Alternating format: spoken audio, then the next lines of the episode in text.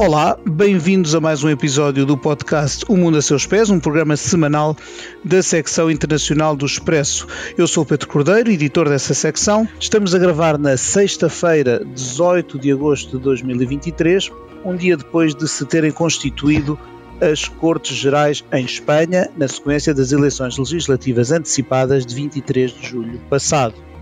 Na segunda-feira, 21 de agosto, dia em que este episódio vai para o ar, o rei Filipe VI inicia a ronda de consultas aos partidos para apurar qual é o candidato com melhores condições para ser investido primeiro-ministro. Terá de ser Alberto Núñez Feijóo, o líder do Partido Popular, o partido de direita que venceu as eleições, ou Pedro Sánchez, o atual primeiro-ministro e chefe do Partido Socialista Operário Espanhol. Para tentar ajudar a deslindar o novelo da política espanhola, convidei para este episódio a Ana Isabel Xavier, investigadora do ISCTE. Olá, viva Pedro. A edição técnica deste episódio cabe à Salomé Rita e eu sou o Pedro Cordeiro, editor da secção internacional do Expresso, na condução da conversa. O Expresso faz 50 anos. Celebre connosco e torne-se assinante em expresso.pt.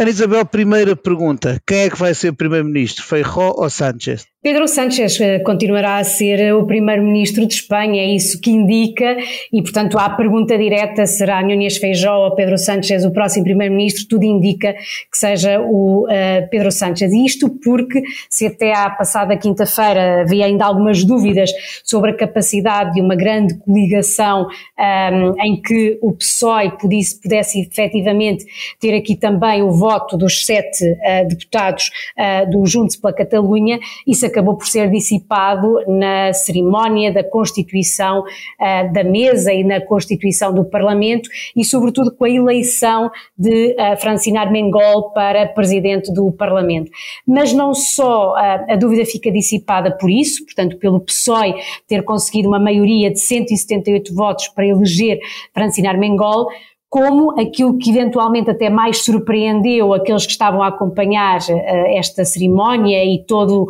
o processo de constituição uh, do novo Parlamento, uh, foi o facto do próprio Vox, com os seus 33 deputados, acabarem por não apoiar a candidata uh, do grande bloco das direitas, portanto do PP, um, da União do Povo Navarro, da Coligação Canária, e por isso uh, Cuca Gamarra, a candidata do PP, não foi para lá dos 139 votos, e os 33 votos do Vox acabaram por ir para o seu próprio candidato, Inácio Lázaro. Ora, isto mostra claramente um, o Bloco da Direita não está tão agregador como se pensava e o Bloco da Esquerda e o Bloco de Pedro Sánchez, pelo menos para aquilo que foi a eleição da mesa, mostra que há condições para agora se iniciarem negociações também para a formação do Executivo e por isso eu reitero a existir um primeiro-ministro empossado a partir desta eleição de julho e desta legislatura, essa pessoa neste momento só poderá ser Pedro Sánchez. Exato, vamos, vamos, eu estou de acordo contigo e vou recordar só aqui para os ouvintes o que se passou na eleição uh, do presidente do, da presidente do, do Congresso dos Deputados, uh, é Francina Armengol, do Partido Socialista Operário Espanhol, do mesmo de, de Sánchez, uh, ela teve o apoio dos 121 deputados do Partido Socialista, a que se juntaram os 31 do SUMAR, que é uma aliança de partidos de esquerda radical, eh, que tomou no fundo o lugar do Podemos enquanto parceiro de governo do Partido Socialista, aliás é chefiado por Yolanda Dias, que é a Ministra do Trabalho, e juntaram-se ainda aos votos da esquerda republicana da Catalunha, que tem sete deputados, outros sete do Juntos pela Catalunha, o partido também independentista de Carles Puigdemont, o antigo presidente do governo catalão, e ainda o Partido Nacionalista Basco, um, o partido Euskal Herria Bildu, que é um partido nacionalista radical basco, herdeiro da velha Batazuna, que era o, pra, o braço político do grupo terrorista ETA, e ainda o Bloco Nacionalista Galego. Foi esta uh, soma de partidos, por um lado de esquerda, por outro lado de nacionalistas periféricos, que permitiu empossar Francina Armengol como presidente do Congresso. O Partido Popular eh, e, o, e, o, Vox, como disse a Ana Isabel, nem sequer se uniram para esta, para esta eleição, o que é um, dá um sinal de que dificilmente uh, a, a, direita conseguirá uma coligação de, de, de poder. Uh, portanto, o PP só conseguiu somar a coligação canária e a União do Povo Navarro, tem um deputado cada, coisa muito, muito escassa. Uh, agora, resta saber em que condições, ou com que, quais são as condições e o, e o preço para esta maioria que empossou Francina Armengol se repetir e um, permitir uh, empossar, investir Pedro Sánchez como uh, Primeiro-Ministro. Uma coisa é, é vermos que Feijó está praticamente descartado porque não há a aritmética parlamentar não permite que ele seja Primeiro-Ministro. Coisa diferente é saber quais são as condições para partidos como a esquerda republicana, como os Juntos pela Catalunha, ou eh, fazerem, que são estes, e sobretudo os Juntos pela Catalunha, ou talvez seja aquele que se vai revelar mais exigente, eh, qual vai ser o preço para Sánchez eh, poder ter, de facto, ser investido pelo Primeiro-Ministro. Eu recordo já agora vou só, eh, não me quero alongar, mas vou recordar o, o, calendário próximo. A partir do dia 21, o rei Filipe VI vai receber os partidos, alguns não vão, estes independentistas da Catalunha, o Bildu e o Bloco Nacionalista Galego recusam-se a, reunir, a ter reuniões com o, com o monarca, a quem não reconhecem legitimidade. Uh, depois será marcada uma sessão de investidura e uh, o importante é saber isto. Na primeira ronda de votação, para ser investido Primeiro-Ministro, o candidato tem de ter 176 votos a favor, portanto, uma maioria absoluta de deputados. Numa segunda ronda, que se marca para 48 horas depois, se a primeira não for decisiva, é só preciso ter mais votos a favor do que contra. E é nesta segunda votação possivelmente que Pedro Sánchez está a pensar. Agora, Ana Isabel, que, quais são as condições, o que é que Sánchez vai ter que dar aos catalães? Eu digo isto porque os outros partidos, Bloco Nacionalista Galego, até o Bildu, sendo um partido problemático mais pelo seu legado e, por, eh, e pelas referências que continua a fazer ao, ao, seu legado do que propriamente pelas exigências, até porque se pôs inteiramente à disposição de Sánchez. Portanto, em termos de, deste, desta negociação para a investidura, parece-me que os mais exigentes vão ser os catalães, quer a esquerda republicana da Catalunha, quer sobretudo os Juntos para a Catalunha, cujo líder Puigdemont está fugitivo em Bruxelas desde 2017. Um, qual vai ser o preço que, esta, que estas forças políticas vão uh, apresentar o a O preço antecipa-se bastante alto e antecipa-se como sendo uma necessária uma grande criatividade, uh, quer jurídica, quer política, porque uh, a Constituição espanhola acaba por ser uma grande linha vermelha para aquilo que são as duas grandes reivindicações, sobretudo de Puigdemont, e que até ao momento já se antecipa como sendo, por um lado, as amnistias para todos aqueles que estiveram envolvidos envolvidos uh, no referendo uh, de 2017 e também um novo uh, referendo. Um, no pré-acordo que levou um, o Juntos pela Catalunha de Puigdemont a, a apoiar um, a formação da mesa e a presidência do Parlamento Espanhol no final da, da semana passada, conseguiu-se perceber desde logo que havia três grandes condições que então permitiram que isso acontecesse. E essas condições foram sobretudo alavancadas pelo Juntos e pelo, e pelo, e pelo ERC. Por um lado, a promoção do uso de línguas cooficiais nas instituições comunitárias e, obviamente, também as instituições espanholas, e estamos a referir ao catalão, ao galego e ao basco, e aqui foi claramente uma, uma exigência do Junts e do ERC que existisse o reconhecimento institucional do catalão como língua oficial, já uh, uh, na presidência espanhola do Conselho da União Europeia, uh, e também desse ponto de vista é importante dizer que Francina Armengol é particularmente sensível a isto e por isso ela acaba por ser a pessoa certa no momento certo, no sítio certo. Uma segunda, é, é preciso lembrar que ela é das Ilhas Baleares, foi presidente do governo das Ilhas Baleares durante oito anos e, e, as Baleares são um dos sítios onde se fala uma, uma, uma, das, uma língua, uh, portanto, além do castelhano, fala mallorquino, que é uma língua da família do catalão, depois os linguistas uhum. debatem se é a mesma língua ou se é, se, ou se é outra, mas de qualquer maneira é, é, é, alguém que está habituado e que vem de uma região onde uh, línguas cooficiais são Absolutamente, e para além disso, Francina Armengol estudou em Barcelona, toda a sua formação académica passou por eh, Barcelona e, portanto, ela é particularmente sensível exatamente a, também à região eh, da Catalunha. Ela formou-se em farmácia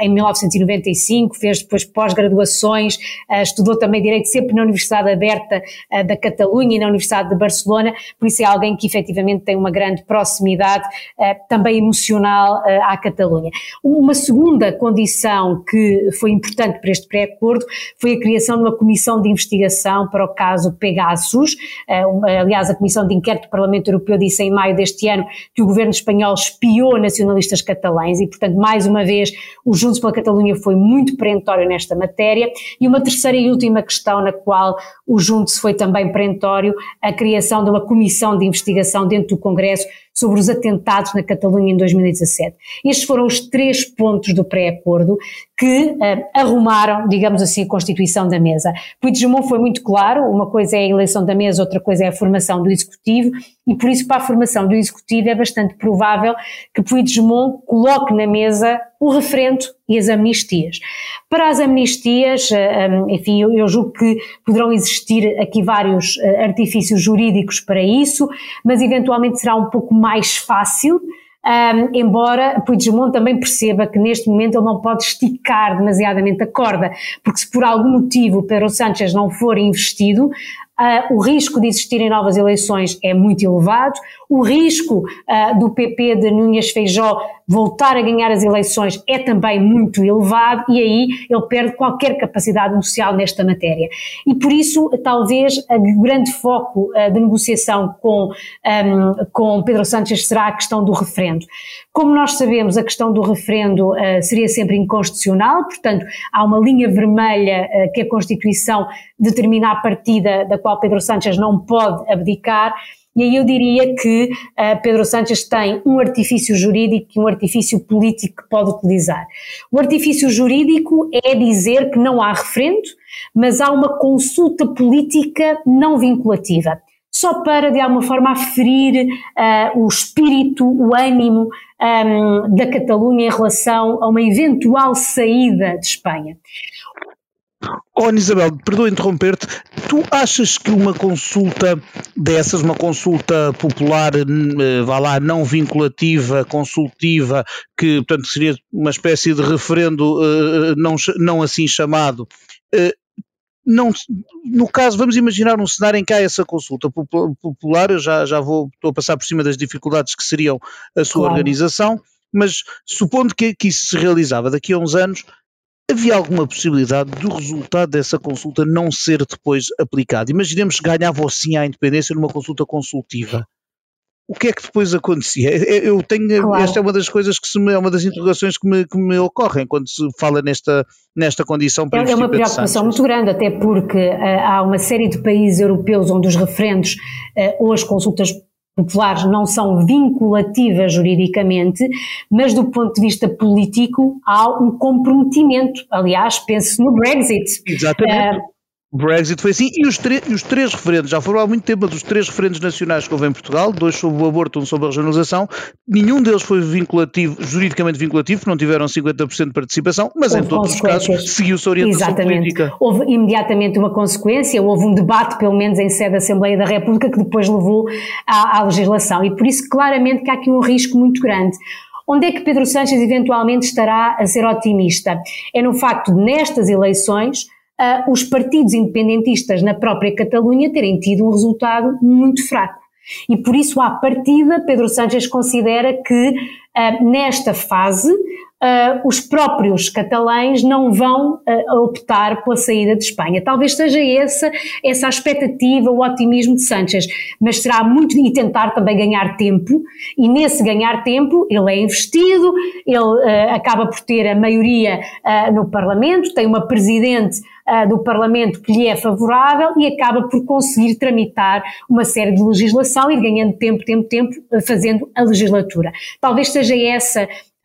aquilo, seja isso que esteja na mente de Pedro Sánchez. Mas há aqui uma outra solução criativa, política, que pode estar na mente de Pedro Sánchez. Isso significa um certo reforço dos poderes das regiões, ou seja, caminhar para um federalismo, caminhar para uma plurinacionalidade. Mais uma vez, estamos aqui a resgatar uma série de debates que não são novos em Espanha, mas que, mais uma vez, pode ser um meio caminho entre aquilo que seria a independência e a autonomia de facto e de jure e aquilo que é a manutenção do status quo, que é nesta fase particularmente incómodo para o governo de Madrid. Portanto, eu diria que Pois, até porque uma, é capaz de haver na, naquela percentagem de, de, catalães que se declara em estudos de opinião a favor da independência, um, que são que, que, andam a roçar muitas vezes, os, às vezes estão a roçar os 50% por cima ou por baixo, mas muitas vezes andam nos 40 e tais, é capaz de haver uma fatia dessa, dessa população que perante um cenário de maior autonomia ou federalização de Espanha, se calhar abandonava o desígnio da independência. Não, nem todos, ou seja, dizer, nem todos são separatistas. Absolutamente, e aí depende do grau de federalização, do grau de plurinacionalidade que é reconhecido pelo Governo de Madrid. E por isso, na realidade, Pedro Sánchez tem aqui algumas soluções criativas, políticas, jurídicas, umas mais artificiais e com mais riscos, outras com menos riscos, mais negociadas também porventura. A questão também aqui é perceber o qual é que é o tempo de negociação real neste momento. Ah, como dizias e bem, nesta segunda-feira o rei recebe os partidos que se disponibilizaram para e que reconhecem o rei, e por isso significa que o relógio já está a contar, por isso muito brevemente a sessão de investidura ocorrerá, e uma vez a sessão de investidura ocorrendo, e se for bem sucedida, a legislatura começa. Um, por isso, rapidamente tem que haver aqui um espaço de negociação que permita já já existir um pré-acordo para que o Juntos pela Catalunha apoie esta maioria, ou pelo menos que se abstenha, porque se é verdade que na primeira volta são necessários 176 votos a favor, eh, numa segunda volta não só é necessária uma maioria simples, ou é suficiente uma maioria simples, como as abstenções contam de alguma forma como aprovação ou não contam como negação. Sim, porque só, Exatamente, porque só é preciso ter mais votos a favor Exatamente. do que contra. É preciso lembrar também que a, a, assim que for marcado, o dia em que, em que se realizar a primeira tentativa de investidura, a primeira sessão, a tal que, que exige 176 votos, é o dia que também põe a contar um prazo de dois meses para formar governo. Não há um limite de tentativas, pode, se, se falhar a primeira e a segunda votação, pode-se tentar com outras formulações, com novas negociações, ir outra vez a uma nova investidura, mas a partir da primeira data é inexorável o prazo de dois meses e se em dois meses não, acontecerem, hum, não acontecer uma investidura, terá de se repetir as eleições. Eu estou a frisar isto porque das últimas duas vezes que houve legislativas em Espanha, no final de 2015 e no início de 2019, foi isto que aconteceu. Durante dois meses os partidos não chegaram a acordo para formar um executivo e teve de se repetir as eleições. Eu estou com a ideia, tu corrigir-me corrigir se não concordares, de que há uma, um consenso, ainda que não declarado entre os vários partidos, de que ir para novas eleições é de evitar, é indesejável e até seria, de alguma forma, um pouco vergonhoso do ponto de vista de uma democracia Absolutamente, funcional. sobretudo tendo em conta que estamos a falar de Espanha, ainda mais Espanha até dezembro assume a presidência do Conselho da União Europeia. É verdade que a máquina está muito aliada e não há propriamente uma contaminação uh, ou bloqueio dessa presidência em virtude da situação interna, mas também é verdade que uh, já houve eleições antecipadas, estas eleições de julho estavam marcadas para dezembro, portanto elas foram antecipadas porque Sánchez considerou, após as últimas eleições de cariz mais regional, que um, a possibilidade das eleições ocorrerem só em dezembro seria muito mais prejudicial para, uh, para o PSOE. E a verdade é que as eleições acabaram por ser surpreendentes também noutra questão. As eleições foram agendadas para um período de férias para a maioria dos espanhóis, estimava-se uma grande taxa de abstenção e pouca adesão àquilo que era o voto por correspondência à distância. E a verdade é que as taxas de participação foram das mais elevadas de sempre, quer presenciais, quer sobretudo nos votos votos por correspondência. E por isso aquilo que poderia ser um pretexto para novas eleições, que é o facto da maioria da população espanhola não ter sequer comparecido a estas eleições e por isso o resultado nem sequer representar aquilo que é a vontade dos espanhóis, não é um argumento. Uh, também é verdade que uh, uh, ocorreu desta feita em Espanha, como ocorreu anteriormente em países como Portugal, o facto do partido que mais votos teve não ser capaz de formar governo. Isto vai acontecer, isto pode acontecer de facto em Espanha. o que mostra também que do ponto de vista do sistema político, dos sistemas políticos europeus, está a existir cada vez mais uma mudança progressiva para aquilo que são as aritméticas parlamentares em, eh, eh, em prejuízo daquilo que costumavam ser as grandes maiorias absolutas de um só partido. Isso mostra-nos também que é preciso cada vez mais acomodar a, pluri, a, a, a, o pluripartidarismo. Agora, o que é muito claro é que para os nacionalismos periféricos, o catalão e o basco, o governo Sánchez é a única possibilidade de abertura em Espanha de uma negociação territorial. E é neste argumento de reencontro entre os diferentes povos desta complexidade plural de Espanha que Sánchez está, neste momento, a lançar todas as cartas para voltar a ser investido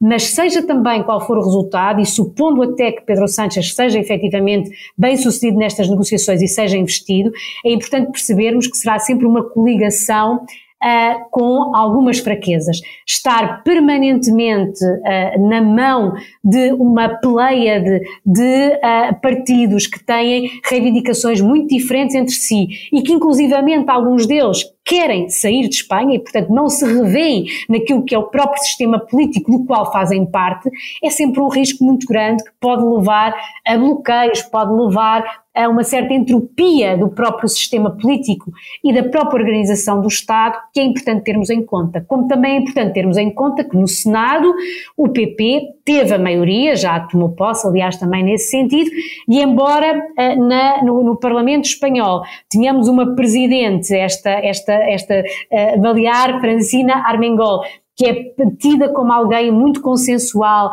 eh, muito ponderada e muito, eh, eh, enfim, muito receptiva às negociações permanentes, e é ela que, aliás, acaba por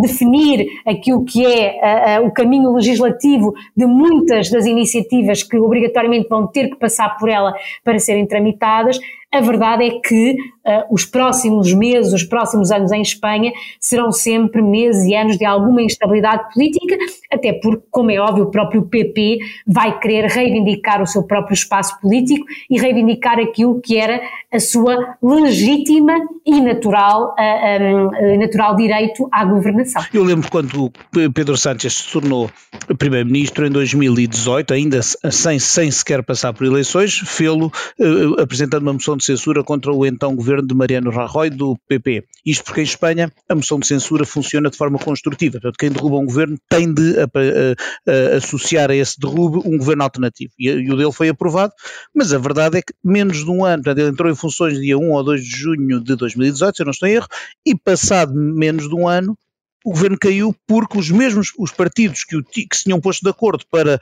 levar Sánchez ao poder em vez de Rajoy não se puseram de acordo, por exemplo, para aprovar um orçamento de Estado e o governo caiu. Esse risco existe também, com certeza, na legislatura que agora Esse começa. Esse risco existe, vai estar sempre permanente e a verdade é que por mais pré-acordos que Sánchez consiga fazer nesta fase, também pela questão do tempo, eles nunca serão suficientes para poder antecipar todos os cenários e para poder também antecipar aquilo que serão as próprias um, a, própria natureza destes partidos, que são naturalmente partidos de contestação, com causas próprias, e muito dificilmente estes pré-acordos terão uma natureza tal modo específica que já cobrirão todas essas reivindicações, como também será natural que à medida que o tempo passe, essas reivindicações aumentem, nem que não seja para perceber se vão conseguir chegar até ao limite desses mesmos pedidos para que o governo continue em funções. De tudo isto também se realça o óbvio, Pedro Sánchez é um verdadeiro sobrevivente político alguém que entra na política espanhola uh, de forma mais recente uh, com uma moção de censura, como bem uh, recordavas, e que se arrisca novamente a ser primeiro-ministro sem ter ganho as eleições, conseguindo manter estas aritméticas parlamentares a seu favor. Um, e, para além disso... Sim. É alguém que já foi, chegou a ser, sobreviveu até uma defenestração pelo próprio partido na, na sequência de, de, dos maus resultados das eleições de 2015 e 2016, e aí ainda assim eh, voltou depois através de eleições primárias e portanto eu, eu, eu, eu tinha dito antes das eleições de julho passado que, que apesar das sondagens serem péssimas, ninguém devia uh, descartar uma, uma nona vida do, do gato Pedro Sánchez e de facto assim parece o ser. Que só demonstra uh, que de facto esta capacidade de reinvenção uh, de Pedro Sánchez é, é, enorme e não só esta capacidade de reinvenção, mas também a naturalidade com que ele tem enfrentado os últimos tempos. no dia das eleições, Pedro Sánchez teve um um discurso uh, particularmente vitorioso, uh, um discurso de unidade, um discurso de otimismo e também de grande informalidade para com os espanhóis, agradecendo também o modo como se mobilizaram para estas eleições, quase que antecipando que, mesmo não tendo tido a maioria dos votos, havia uma grande uh, coligação um, ehm, da esquerda que o poderia favorecer, até porque Pedro Sánchez uh, sabia de uma coisa, que era o facto de, um, ehm, nesta aritmética de vários partidos, ele ser entre ele e Feijó, o único que conseguiria chegar às reivindicações desses partidos. Para além disso, também é muito curioso que depois Sánchez acabou por se afastar um bocadinho deste alarido mediático, tirou férias com a família, deixou que o processo se desenrolasse nos bastidores, sem grandes alaridos mediáticos, e depois, neste, no final eh, da, da semana passada, acaba por mostrar que a sua estratégia negociada, pelo menos mais uma vez para a formação da mesa, foi bem conseguida. E portanto é agora essa ponderação e essa capacidade de reinvenção um, que Sanchez vai tentar novamente e por isso, mais uma vez, qualquer declaração prévia de morte política de Pedro Sánchez é manifestamente exagerada. Claro, ele, aliás, houve um pormenor na campanha que eu, que eu, que eu destaquei, que foi um, um dos insultos que, que, lhe dirigiam a Pedro Sánchez, sobretudo a extrema-direita, chamavam-lhe Perro Sánchez, portanto em, em, espanhol perro é cão, e eu achei divertidíssimo que num ato de campanha a mulher do Pedro Sánchez apareceu com um crachá a dizer Perra Sánchez, portanto ela própria a, a apropriar-se do insulto que queriam, que queriam dirigir ao, ao, ao marido. Eu gostava de falar, de, de, de que tu falasses do, de outro uh, assunto, gostava de saber a tua visão sobre um assunto que é a, a presença na, na, coligação que apoia, na, na, na, aliança de partidos que, que, viabilizará possivelmente esta investidura de Pedro Sánchez, um, a presença do Bildu. O Bildu, uh, que é um partido que tem participa legalmente na política espanhola há já, há, há já alguns anos, um, há pelo menos três eleições no País Basco que assim é, portanto, desde, o, sobretudo desde que a ETA primeiro deixou a, a ação armada, portanto deixou de assassinar e mais tarde se dissolveu, é um partido que ainda assim levanta alguns problemas éticos, é herdeiro da Batasuna, a Batasuna foi um partido que acabou por ser extinto, pelo, judicialmente extinto pelo, pelo, sistema político e judicial espanhol, entretanto o, o Bildu tem existência legal, mas é um partido que de alguma forma permanece manchado pelo legado de décadas de, de, de assassinos, de crimes que, que, vitimaram centenas de pessoas. Hum, e o grande problema aqui, obviamente que a história avança, que, que há novas fases, mas ainda há uma semana ou duas, eu vi um tweet do, do partido Bildu a glorificar um, um terrorista da ETA que, eh, que morreu, era o aniversário da morte desse terrorista, que tinha, a quem tinha explodido uma bomba, ele estava a instalar uma bomba e a bomba explodiu-lhe e ele acabou por morrer. Eh, e da mesma forma que nas últimas eleições eh, regionais e municipais, em 28 de maio, o Bildu apresentou nas suas listas 44 antigos membros da ETA que tinham cumprido crimes, pena de prisão por crimes, sete deles crimes de sangue. Ora, esta mancha é aceitável numa democracia liberal moderna e que, que, qual é o peso? Politicamente não parece estar a ter grande custo, mas apesar de tudo, qual é o lastro de ser investido primeiro-ministro com os votos de uma força política com estas características? É, essa é uma questão com a qual Pedro Sánchez uh, vai ter que lidar, embora eu julgo que neste momento Pedro Sánchez está tão focado em ser investido, uh, que o preço a pagar e os amigos com quem uh, está a contar para que isso aconteça, nesta fase lhe pareça menor. Uh, eventualmente será noutro futuro, com outro líder, uh, que o PSOE vai acabar por ser penalizado um, exatamente por isso. Aliás, uh, eu julgo que o facto de os dois grandes partidos que um, tiveram maiores votos nestas eleições ter sido, por um lado, o PP e o PSOE, e uh, todos os outros partidos terem tido uh, votações muito mais reduzidas, uh, enfim, à, exceção depois do Sumar uh, e do Vox, embora o Vox também tenha, um, tenha descido bastante na, naquilo que, eram as, uh, que foram as intenções de voto anteriores, mas eu julgo que isso já mostra que de alguma forma os espanhóis queriam que a solução governativa que se afigurasse fosse uma solução maioritariamente ou de direita ou de esquerda, mas em que ou o PP ou o PSOE tivessem a capacidade de governar sem a necessidade deste tipo de aritméticas tão questionáveis e tão criticáveis do ponto de vista ético e moral. Eventualmente, muitos espanhóis, ao votarem uh, uh, no PSOE, votaram a pensar nisso, a tentativa de uh, criar uma maioria sólida para o PSOE, a consumar, e eventualmente acharam que essa maioria seria suficiente,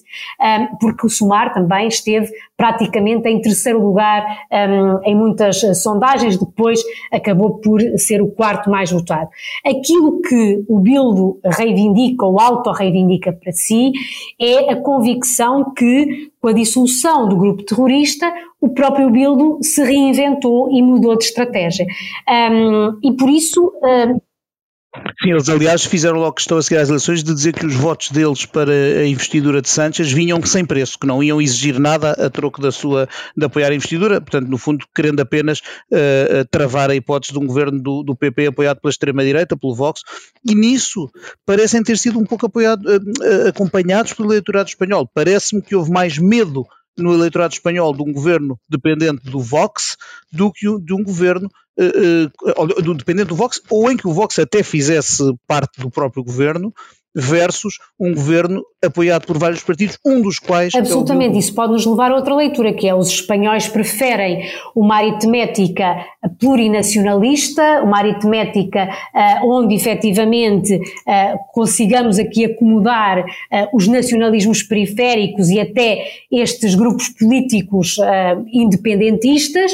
uh, e preferem ter este tipo de aritmética a terem uma, uma aritmética onde o Vox assuma aqui um lugar principal. Nós temos que perceber que, de facto, o sistema político espanhol está ele próprio uh, uh, em grande transformação. Os atores clássicos da vida parlamentar, como Cidadanos ou Teruel Existe, desapareceram. o Podemos e o Vox sofreram graves crises internas, aliás, o Podemos foi completamente absorvido. O Vox perdeu uma série de votos e, por isso, estes partidos mais pequenos, e aí o Bildo uh, é de facto um partido um pouco mais pequeno, conseguiu seis uh, deputados nestas eleições, mesmo assim uh, mais do que o Partido Nacionalista Basco, que conseguiu cinco, ou o Bloco Nacionalista Galego, que conseguiu apenas um. Portanto, na verdade, estes estes partidos mais pequenos acabam por ser a chave mestra para uma solução governativa e de alternativa a partidos como o Vox, que aliás, mesmo estando em, em terceiro lugar, acabaram por ser, um, enfim, acabaram por perder aqui uh, o eleitorado, que era o eleitorado mais tradicional e com o eleitorado que via no Vox efetivamente uma alternativa. Por isso eu julgo que em relação ao Aliás, perderam, é engraçado que eles perderam votos, sobretudo nas regiões em cujos governos regionais uh, chegaram a participar, o que mostra que não foram muito apreciados quando investidos uh, no poder. O que é bastante sintomático também de uma certa narrativa e de uma certa postura que o Vox tem vindo a, a, assumir nos últimos tempos, que é para muitos vista como demasiado agressiva e demasiado contestatária. É importante recordarmos que o BILD, o, o, o partido que na realidade eles se chama Unir o País Basco, não é? eles acabaram por não fazer nenhuma um, um, nenhuma reivindicação específica a Pedro Sánchez para Exatamente. apoiar agora na formação da mesa. Uh, e por isso, uh, inclusivamente, não exigiram lugares específicos na mesa, ao contrário até de outros partidos que queriam expressamente que isso fizesse parte deste, deste pré-acordo. Portanto, isso mostra, pelo menos para já, do ponto de vista do seu apoio, que não há um preço óbvio, não é? E que esse preço, pelo menos para já, acaba por ser de uma tentativa de reinvenção, uma tentativa de mostrar que uh, há uma transformação real deste partido, que o que o une é, de facto, o País Basco e que toda a genealogia política eh, que nos leva de facto ao, ao, grupo Patatsuna e à dimensão mais terrorista acaba por ser para eles eh, algo do passado com o qual não se querem identificar nem associar. Claro que há aqui uma dimensão judicial que tem que continuar um, ehm, e, que, e, que, e que efetivamente a própria sociedade de Espanha tem que de alguma forma se reconciliar com a sua história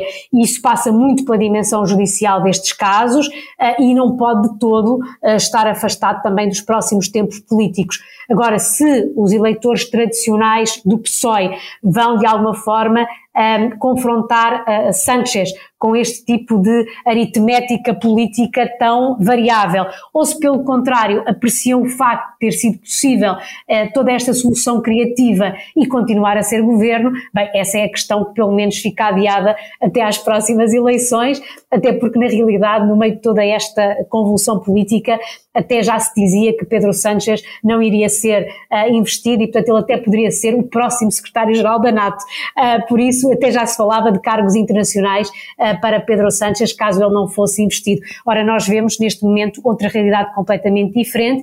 e agora é perceber de facto como é que depois das conversações com o rei, Pedro Sánchez consegue efetivamente avançar com as negociações, sobretudo com o Juntos pela Catalunha, sendo certo, pelo menos no dia de hoje, que o Vox não é, neste momento, uma solução política de apoio a Nunes Feijó, e portanto isto leva-nos desde logo à convicção que uma grande coligação à direita está fora do panorama político espanhol dos próximos tempos.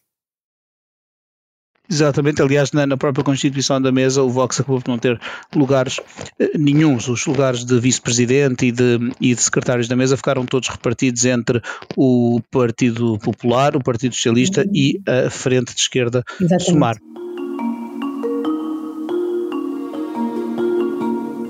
Com isto, estamos a chegar ao fim da nossa, do nosso tempo, mas eu não me despeço da Ana Isabel Xavier sem lhe fazer aquela pergunta que termina todos os episódios do Mundo a Seus Pés e é, se neste momento pudesses viajar para qualquer parte do mundo sem restrições, para onde é que ias e porquê? Bem, é curioso porque a última vez que me fizeste essa pergunta ainda estávamos em pandemia e por isso o meu mindset era, era um bocadinho uh, diferente. Um, mas eu, uh, eventualmente, neste momento, se pudesse, um, embarcaria numa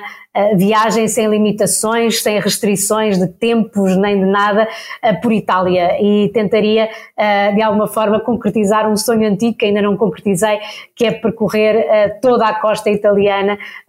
durante o verão. Ainda não é este verão que eu faço, mas se eu pudesse era exatamente isso que fazia.